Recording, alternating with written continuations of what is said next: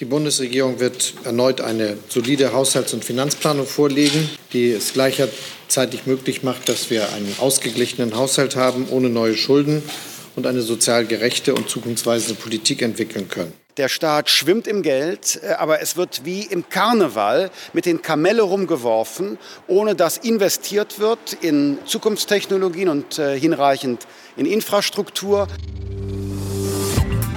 Das Handelsblatt Morning Briefing von Hans-Jürgen Jakobs.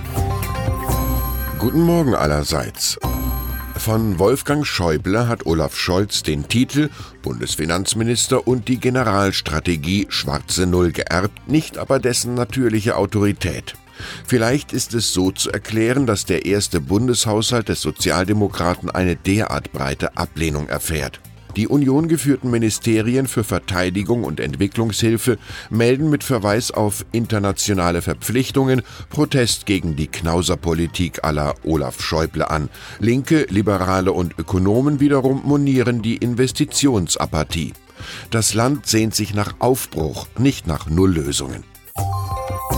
Da hat der Scholz-Kollege in Brüssel schon einen anderen Job. Dröge Kameralistik reicht hier nicht. Immerhin reißt allein der Brexit ein großes Finanzloch in den Etat. Und so sind EU-Haushaltskommissar Günther Oettinger auf einen Doppelschlag. Mehr Geld von den Unionisten, von Deutschland bis zu 12 Milliarden, sowie weniger Agrar- und Strukturhilfen. Das Ganze garniert mit dem möglichen finanziellen Entzug für Länder wie Polen und Ungarn, die den Rechtsstaat einschränken. Die EU hat also reichlich Gesprächsstoff. Routinier Oettinger weiß, wer in Brüssel nicht mit einem Erdbeben beginnt, endet in der Stille eines Friedhofs. In Italien wäre Staatspräsident Sergio Mattarella froh, wenn eine funktionsfähige Regierung bald den Haushalt für 2019 verabschieden würde. Aber zwei Monate nach der Wahl sind die Parteien wie paralysiert. Auf einem kleinen Parteitag wollen die Sozialdemokraten heute beschließen, ob man eine Koalition mit der populistischen Fünf-Sterne-Bewegung probieren soll. Deren Chef Luigi Di Maio wiederum hat vorsichtshalber schon Neuwahlen verlangt, was der Staatspräsident derzeit ausschließt. Vielleicht hören die Akteure auf ihren Landsmann Alberto Moravia. Dummheiten können reizend sein, Dummheit nicht. Es ist erstaunlich, wie viel wir über Donald Trump lesen und wie wenig wir über ihn wirklich wissen. Seine Steuererklärung, sein Vermögen, sein Einkommen, seine Spenden, alles terra incognita. Immerhin sind wir jetzt durch seinen langjährigen Leibarzt Harold Bornstein informiert, dass Trump die ärztlichen Atteste, wonach er wahlweise der gesündeste Mensch im Präsidentenamt oder bei exzellenter körperlicher Gesundheit sei, selbst diktiert hat. Als Bornstein dann noch ausplauderte, dass sein prominenter Kunde ein Mittel für besseren Haarwuchs nimmt, filzten Trump-Leute seine Praxis und nahmen Akten mit. Schöner ist auch ein Woody Allen-Film nicht.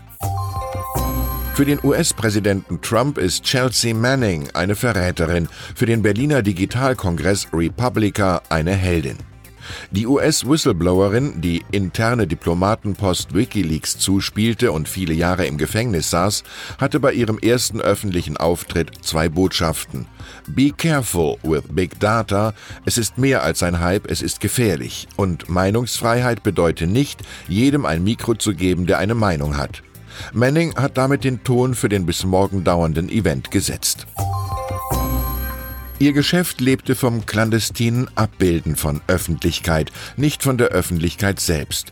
Und so war es um die Datenfirma Cambridge Analytica und die britische Mutterfirma SCL Elections geschehen, als ihr politisches Handwerk im Umfeld von Mark Zuckerbergs Facebook in Zeitungskommentaren erörtert wurde.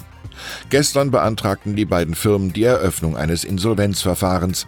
Der Betrieb wurde sofort eingestellt, die E-Mails haben sich alle selbst gelöscht. Mit dem Leben sei es wie mit einem Theaterstück, schrieb Seneca. Es kommt nicht darauf an, wie lang es ist, sondern wie bunt. Revolution oder spekulativer Schuss ins Ofenrohr? Was leisten Kryptowährungen wie Bitcoin und die Blockchain-Technologie fürs Finanzsystem? Handelsblatt Finanzchef Daniel Schäfer diskutiert darüber heute Abend in Frankfurt mit den Top-Experten und Firmengründer Christoph Jentsch. Wenn Sie sich bis 10 Uhr per Mail bei bekannter Adresse bewerben, jakobs.morningbriefing.de, und dann Losglück haben, ist Ihnen ein Platz sicher.